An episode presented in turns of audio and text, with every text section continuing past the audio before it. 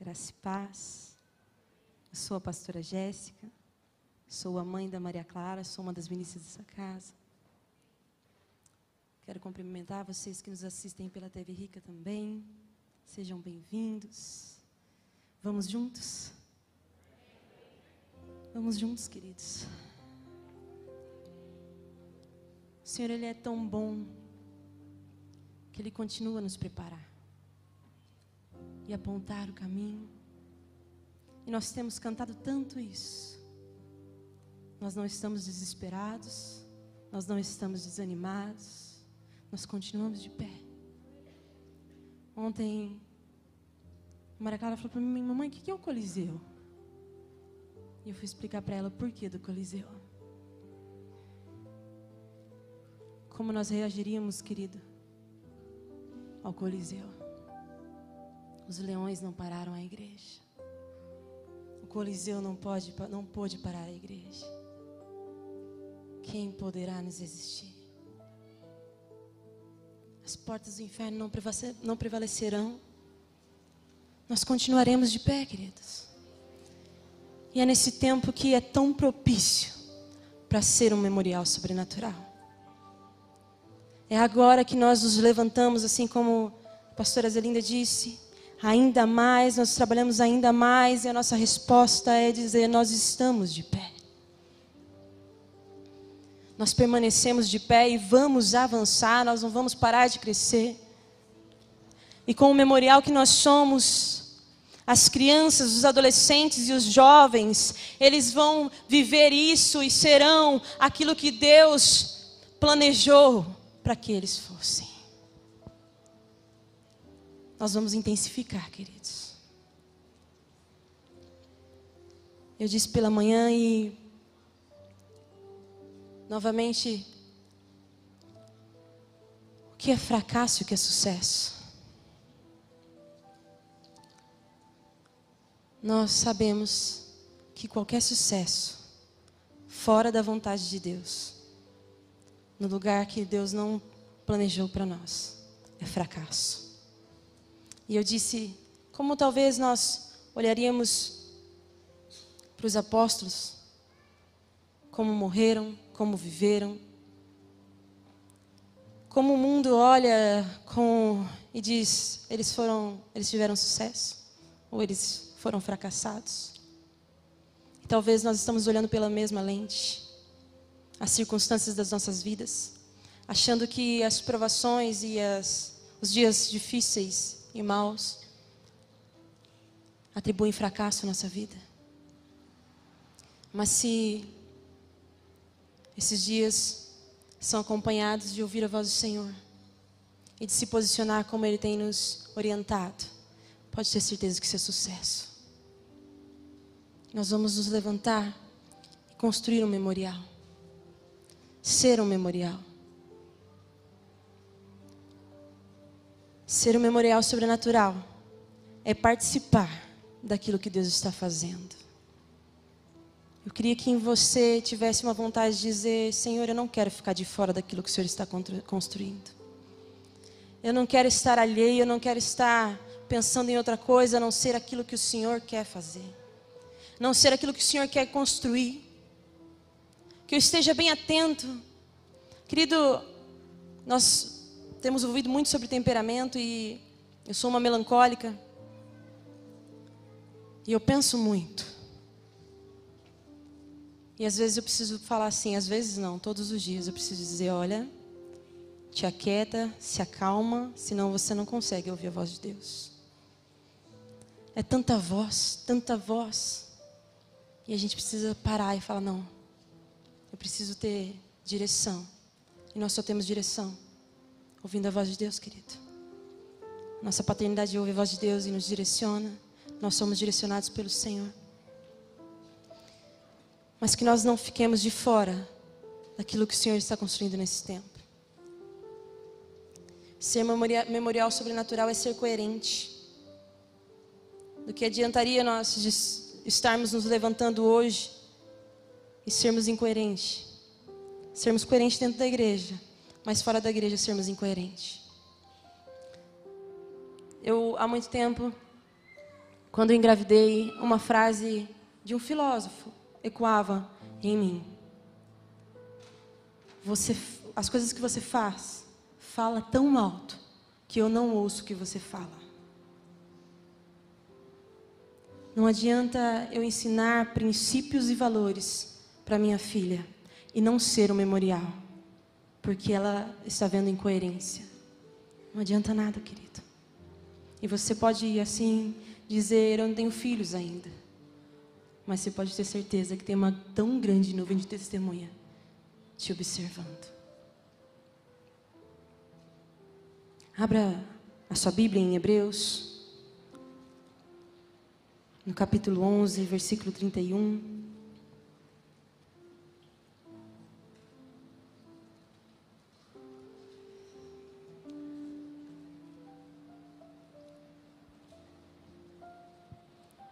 Quero falar com você sobre os improváveis. Improváveis que são chamados a construir e ser um memorial sobrenatural. A palavra do Senhor diz assim que também foi mediante a fé que a prostituta Raabe, por haver acolhido os espias, não foi morta juntamente com os incrédulos. Foi por fé que Raabe não foi morta. Agora, abra sua Bíblia em Josué, capítulo 2 versículo 1.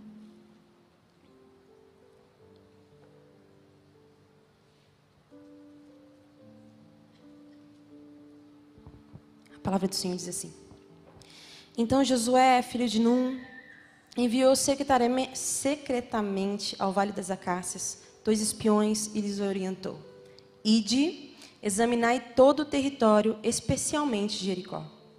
Eles partiram encontraram hospedagem na casa de uma prostituta chamada Raabe, e ali foram abrigados e passaram a noite. Entretanto, o rei de Jericó foi prevenido. Eis que alguns dos filhos de Israel chegaram aqui ao cair da tarde para espionar a terra.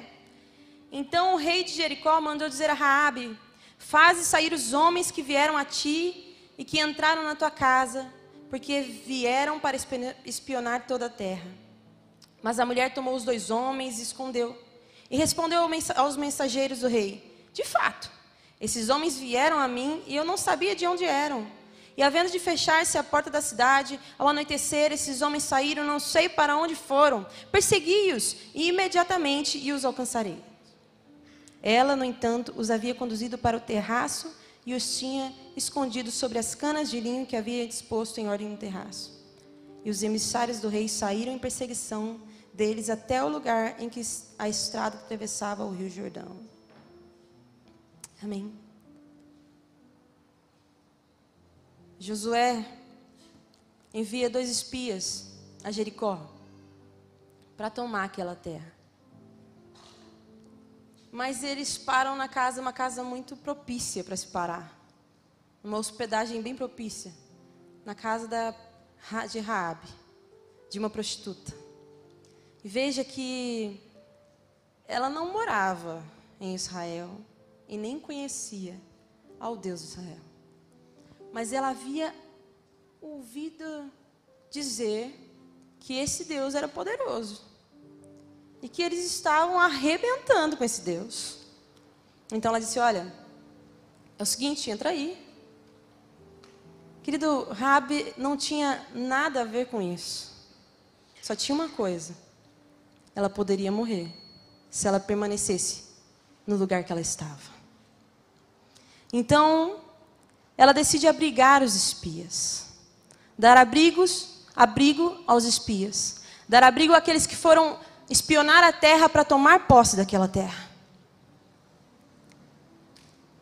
E um dia, faz muito tempo, eu estava lendo sobre essa história e o Senhor me disse sobre isso sobre nós termos discernimento do corpo de Cristo. Porque às vezes a gente se compara tanto, às vezes a gente acha que o outro vai e a gente não está indo, mas porque então eu não faço, porque ele é tão melhor, ele está indo, eu estou aqui ainda quietinho. Mas quando nós discernimos o corpo de Cristo, nós entendemos o nosso papel, nós entendemos quem somos, nós entendemos por que fomos chamados e inseridos neste lugar, então nós cooperamos para que todo o corpo prossiga. Eu estava me arrumando e eu lembrei de uma vez que eu caí da, de um balcão e tive traumatismo craniano. E como meu corpo inteiro cooperou para que eu chegasse ao hospital. Não é assim, ah, o crânio deu uma variada, o problema é dele, deixa ele aí. Não é assim que o corpo reage. A mão leva a cabeça e vê o tamanho do galo, aí a boca diz, uau, preciso correr. E o pé corre, então a gente grita e todo mundo coopera para que eu estivesse no hospital, para que eu fosse cuidada. Ele não fala assim, não, beleza, quebrou a cabeça, deixa quebrado, vai doer, fica doendo. Se dói a cabeça, dói o corpo inteiro, querido. Se você corta o dedo, dói o corpo inteiro. Todo mundo sente, se fere um, fere a todos.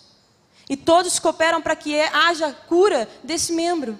O meu pé correu para poder me levar até minha mãe, chamar, minha boca gritou, o meu, meu nariz sentiu o cheiro do sangue, o meu olho viu, uau! E, e minha boca gritou novamente, nossa, saindo sangue. É, o corpo inteiro cooperou para que houvesse cura de onde estava machucado. Ah, mas o pé não é tão não é importante assim. Será? A mão não é. Ouvido se cada um desempenha bem a sua função. Imagina se eu quisesse andar plantando bananeira porque a mão queria ser pé. Ia sair correndo, de... não dá certo. Não ia dar mesmo, com a cabeça rachada, não ia dar para correr na bananeira. Ia dar muito ruim. Então, cada membro do corpo precisou se posicionar no seu lugar e dizer: não, nós vamos ajudar a cabeça a ser curada. E quando nós entendemos que cada um tem um papel, a gente se move para que tudo ocorra e para que cada um alcance o sucesso, que é sucesso para Deus, porque o corpo alcança sucesso. Eu falei pela manhã, e vou falar de novo. Quando a Zelinda, a pastora Zelinda foi candidata a deputada estadual, e eu honro a vida dela novamente, porque para mim foi um privilégio poder andar com ela, e de fato ela é um memorial sobrenatural. Talvez Podia, eu sei que aqui não acontece isso, porque nós somos um corpo mesmo. Mas podiam pensar assim: nossa, mas a Zelinda está indo, não, não tem nada a ver comigo. Mas nós continuamos aqui, na retaguarda, nós continuamos cobrindo e dizendo: não, pode ir, que a gente está aqui. A gente vai te receber. E teve até um tempo que falou sobre relatório e, e, pode trazer o relatório que a gente não vai fazer, não vai apedrejar. Nós vamos estar com você, nós vamos continuar, nós vamos prosseguir, porque é isso que o corpo faz, querido.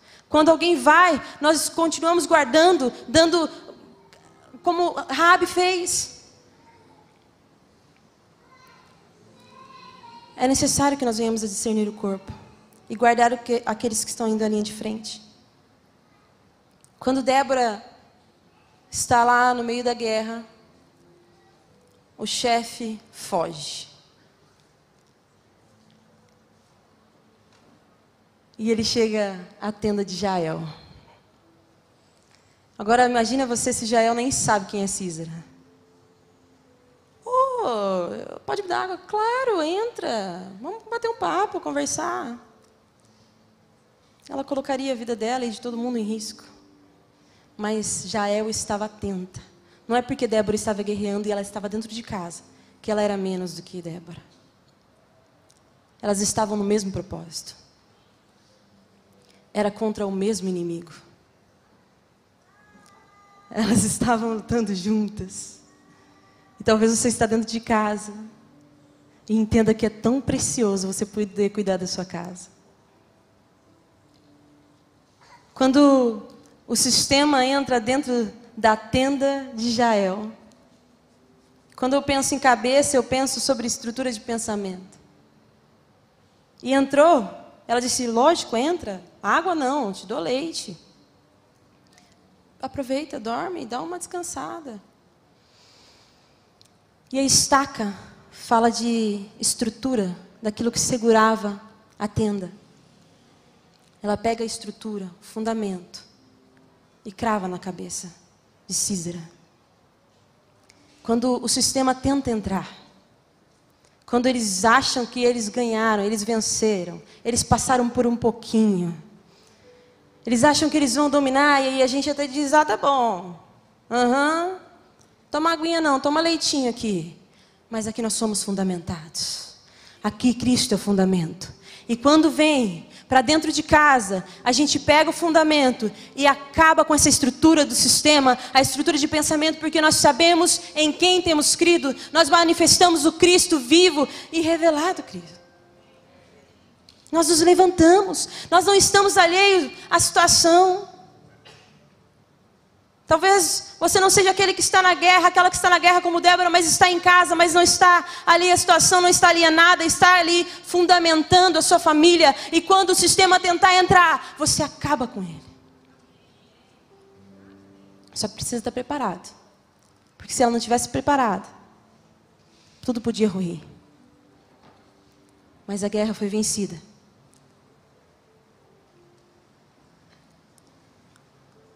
Uma história que eu amo muito. É do menino dos cinco pães e dois peixinhos. Que memorial esse menino nos deixou. E quando eu penso nele, eu penso em alguém que pensa no coletivo. Alguém que pensa no corpo, alguém que não pensa em si.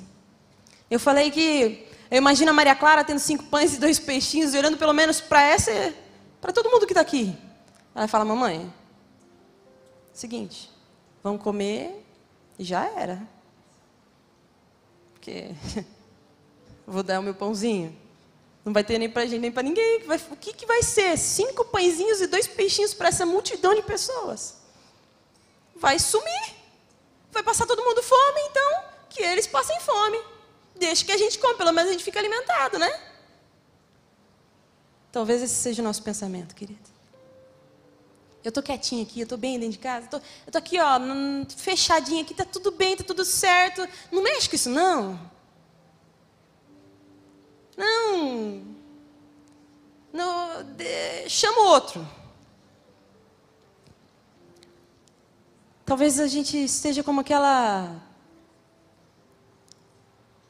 figueira no meio da videira, no meio da, da vinha. Que era única, mas estava no solo propício. Ela tinha tudo para florescer, para frutificar. Lembra quando tinha uma só no meio de outras árvores? O solo era perfeito, o clima era perfeito, era tudo perfeito, mas ela não frutificava. Então vem o dono da terra e diz: Olha, corta, acabou. Passaram três anos e ela não frutificou, acabou, chegou o tempo dela. Ela às vezes estava, estava olhando para todas as outras e dizendo: Ah, mas todo mundo dá vinho, dá uva. E eu não consigo fazer igual. Mas talvez ela não entendeu que ela era diferente. E só ela tinha outro produto. E ela estava querendo ser igual a outra e por isso ela não frutificava. Tudo era propício para que ela frutificasse, mas ela não estava frutificando porque ela não tinha entendido aquilo que ela foi chamada para frutificar.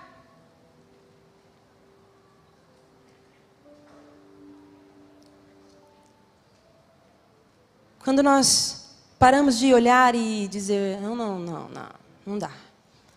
Entendemos para aquilo que nós fomos inseridos no corpo, querido. A gente começa a frutificar.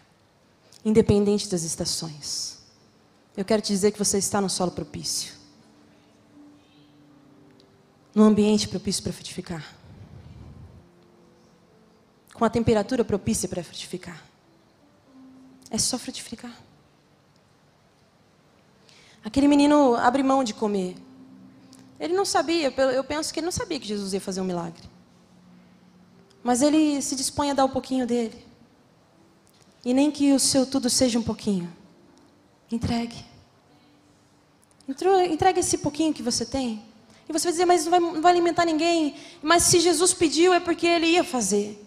Porque veja que Deus não ia, Jesus não ia pedir nada que ele não pudesse fazer, querido. Ele não ia só pegar uns cinco pães e dois peixes para somente pegar os cinco, os cinco pães e dois peixes e não fazer nada. Continuar deixando a multidão passando fome. Não era assim que Jesus trabalhava. Jesus, ele se compadecia das pessoas. E se ele pede aquilo que ele te deu, aquilo que ele pôs nas suas mãos, aquilo que ele te entregou, é porque ele vai fazer. E esse menino construiu um memorial porque ele pensou no coletivo. Ele entregou e quando nós temos disposição de entregar o nosso tudo, que por mais que seja pouco, a multidão é alimentada.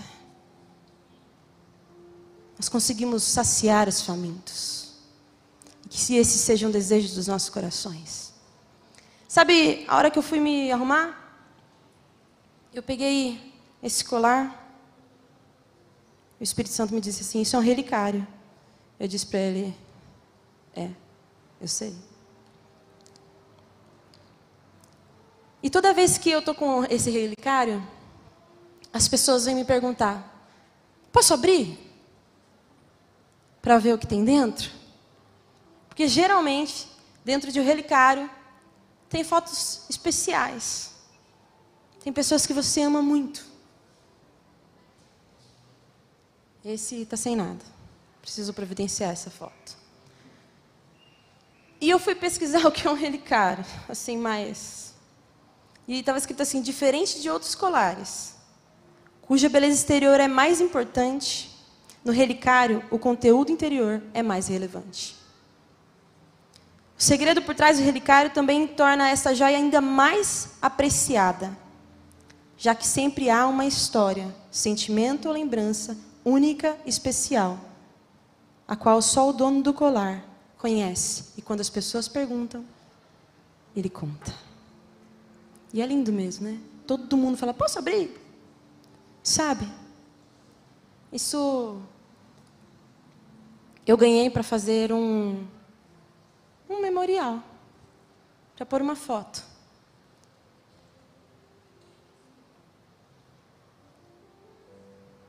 Mais do que a beleza externa, querido. Ele tem algo dentro. E ser memorial natural, sobrenatural, natural não, sobrenatural. É mais do que externo. É o que há dentro. É aquilo que as pessoas dizem, eu quero abrir, eu quero ver. O que, que tem aí dentro? As pessoas gera, gera essa vontade de saber o que tem aí dentro. É tão lindo, é tão belo. Não estou dizendo da, da, da aparência, vocês são lindos mesmos. Mas é aquilo que instiga, aquilo que faz irresistível. É o que há dentro, querido. É o que há dentro. Que as pessoas falam, eu quero ver o que tem aí dentro. É isso que é ser memorial. É ser tão, pessoas tão, tão comuns, mas com um poder extraordinário, Cristo em nós, que as pessoas querem conhecer o que tem dentro, o que, que é que vive, como vive assim, parece que não está entendendo a situação que nós estamos passando, continua sorrindo, continua andando, continua caminhando e dizendo que as coisas vão melhorar, o que está acontecendo, o que, que passa nessa cabecinha? E de, a princípio pode ser uma crítica, e daqui a pouco começa a dizer, uai, mas permanece. O que está acontecendo que não muda? Continua sorrindo, acreditando, mas está tudo dando errado. Queridos, eu passei por uma fase da minha vida e ainda passo que as pessoas falam para mim: você está tantã? Você está dando risada. E isso incomodava muito as pessoas. Eu sorrindo. Chorei muito. Mas como a pastora Zelinda falou, a gente enxuga e segue. É chorando e continuando a caminhar. Nós não podemos parar, querido, nós somos indisculpáveis em parar. Não dá para parar por causa de qualquer circunstância ou da pior circunstância, nós não paramos. Porque nós entendemos o que foi entregue a nós. Sabe, existem situações na minha e na sua vida que de fato você diz assim: olha, agora já deu, agora é hora de parar. Está tão difícil. Parece que em todas as áreas tudo deu errado. Nada mais está fluindo, parece que nada flui. E existe sim algo que flui a vida de Cristo em mim e você, querido, e por isso nós não paramos. Porque Ele nos satisfaz. A palavra do Senhor diz assim: deleita-te no Senhor e Ele satisfará o desejo do seu coração. Sabe o que é deleitar-se, querido? É satisfazer-se no Senhor. Sabe por que nós não estamos desesperados? Porque as coisas desse mundo não, não são a nossa satisfação. Porque o dinheiro não é a nossa satisfação. Porque os carros e tudo isso não é a nossa satisfação. Porque nós não encontramos alegria e felicidade é, num relacionamento. Nós encontramos em Cristo a plenitude.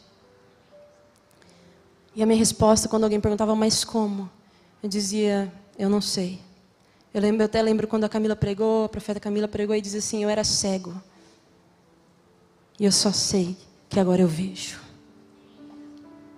Por quê? Porque alguém me tocou. Jesus Cristo de Nazaré me tocou. Não tem nada a ver comigo, querido. Não tem nada a ver com você. Tem tudo a ver com Ele. E sabe quando nós somos improváveis? A glória é dele mesmo. Dizer, não, impossível. Quando o meu esposo faleceu, eu ouvi de um amigo bem próximo assim. Depois de dois meses eu fui a Caraguá. E ele disse assim: Eu paguei para ver se esse Espírito Santo que você tanto pregava e falava era o seu consolador mesmo. Eu tinha certeza que você ia se acabar. Que você ia ficar numa cama, não ia mais levantar, que a sua vida ia acabar. Porque, de fato, quando eu vim para Taubaté, eu deixei tudo em Caraguá. E foi uma escolha muito acertada. Quero dizer para vocês que eu nasci para esse lugar. Eu sou muito feliz aqui, queridos. Eu sou muito honrada de estar com vocês. Viver a vida em corpo nos impulsiona a viver aquilo que Deus projetou para nós. Querido, não há coisa melhor do que entender que nós fomos inseridos no corpo de Cristo, que isso é cuidado, que isso é amor, isso é favor, isso é graça. Querido, nós não conseguimos olhar e dizer, ah, por que disso? Não vou dizer para você que não dói e não doeu. E quando ele me falou isso, eu disse para ele, é? E aí? Ele disse, é. Ele é consolador mesmo. Você continua sorrindo. Você perdeu tudo financeiramente e continua prosseguindo. Como que você está vivendo? Eu falei, uai, se ele que é meu pai, ele me sustenta. Não é porque, ah, ele é meu pai que eu não trabalho mais também, não faço mais nada. Ele vai mandar na conta. Não é isso, querido. Mas se ele disse, ele vai fazer. E essa semana eu dei uma jessicada na vida disse: ah, agora eu vou resolver essa parada. Está demorando muito. Eu acho que eu não estou me movendo. Sobre a palavra profética, eu vou dar jeito nisso. Deus, seguinte, o senhor demorou um pouquinho aí. Então segura aí que eu estou na área. Peguei o telefone, ligo para um, ligo para o outro, ligo para o outro, ligo para o outro, ligo para o outro, e uma angústia. E todo mundo, não, a gente se interessa sim, não, vai dar certo e tal, e nananã. E meu coração, foi, comecei a ficar angustiada, angustiada, angustiada. E o Espírito Santo me falou para mim, ah. Você conhece uma história? Quando uma mulher, quando Deus promete a ela que daria, quando Deus promete a, um, a ele que daria uma, uma, uma geração a ele, uma descendência. E aí demora muito. Então Sara fala assim: ah, eu vou dar meu jeito. A gente resolve essa parada. Ela pega a Gara e fala: ó, oh, Abraão, dá um jeito aí. Nós vamos ter esse filho. Acontece que quando Sara de fato vive a promessa, Ismael começa a tirar sarro de Isaac. E aquilo incomoda profundamente a Sara.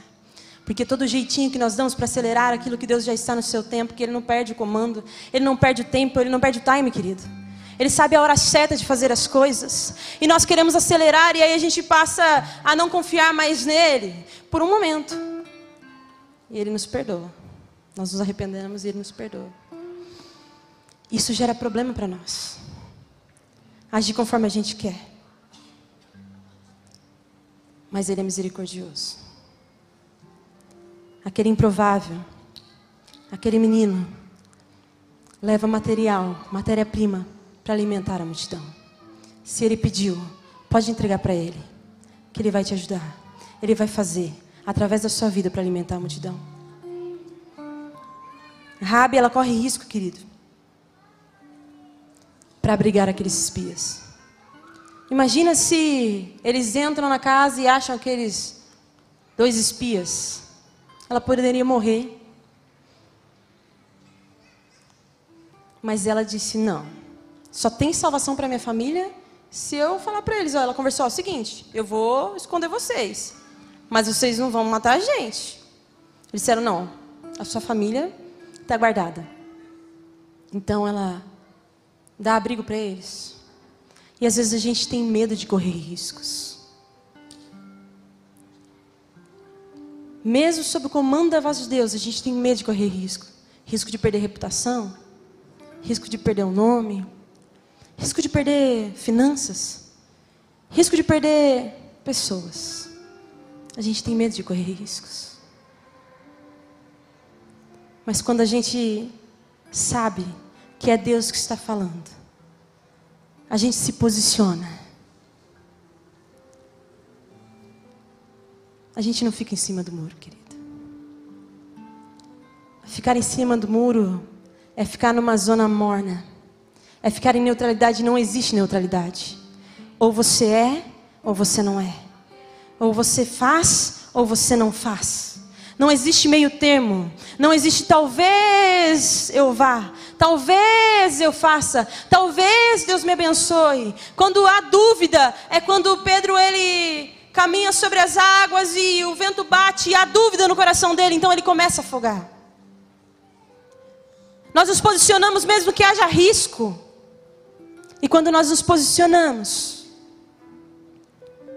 há algo tão lindo. Rabi era uma prostituta. E a gente não ouve mais dizer que depois dela houve prostituta nas gerações dela. Rabi vai para uma terra chamada Israel. Lá ela se casa e ela dá luz a Boaz. Boaz é um grande remidor, querido. É aquele que se casou com Ruth. E o Senhor me falou quando nós nos posicionamos. Quando nós nos posicionamos, querido, em ser um memorial sobrenatural,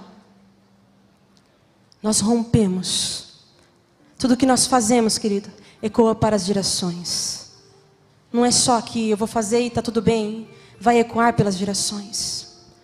E de não mais, não mais prostitutas, mas agora, a partir de agora, serão gerados remidores da terra. Quando eu e você nos posicionamos, não mais prostitutas, agora sim, remidores dessa terra. E nós nos levantamos ainda mais hoje para dizer que não mais prostitutas, mas sim remidores dessa terra. Nós nos levantamos e nos posicionamos como memorial sobrenatural. Não importa as circunstâncias que nós vamos passar, queridos. Nós nos levantamos para, sim, ser memoriais um memorial sobrenatural. E veja, se você ler Mateus 3, a Bíblia diz que Rabi gerou Boaz. A genealogia de. Gente, a prostituta está na genealogia de Jesus. Não tem como você dar desculpa. Olha o meu passado. Olha o que eu estou passando. Olha isso, olha aquilo. Não há desculpa. Quando nós decidimos e dizemos sim, nós vamos, nós construímos um memorial. E olha, querido, não houve só salvação para a família dela, como ela pediu para os espias. Ele é o Salvador de todos. Jesus, da descendência dela, veio Jesus, querido. Quando nós nos posicionamos, não há salvação somente para os nossos, mas é para todos. Se levante, querido, por favor. De fato, se levante. E se posicione nessa noite. Se posicione. Esse tempo exige de nós posicionamento. Improváveis. Que trazem rompimento e libertação para as próximas gerações. Se posicione. E se você até hoje não foi memorial, a oportunidade para a partir de hoje ser para romper com tudo aquilo que ficou para trás. Eu quero te chamar a fazer desse, dessa canção uma oração e dizer para Ele: Jesus, Tu és tudo que eu preciso. E se até hoje o Senhor não foi tudo que eu preciso, que eu precisei, se até hoje nós trocamos, nós negociamos adoração, a partir de hoje não negociaremos mais. Se até hoje o Senhor não foi a minha satisfação, não foi aonde eu me deleitei, eu quero romper com isso hoje. Eu quero me posicionar, não só por mim, mas por todas as gerações. Diga a Ele: Eu só quero estar onde tu estás. Que a, nossa presen que a tua presença seja nosso prazer.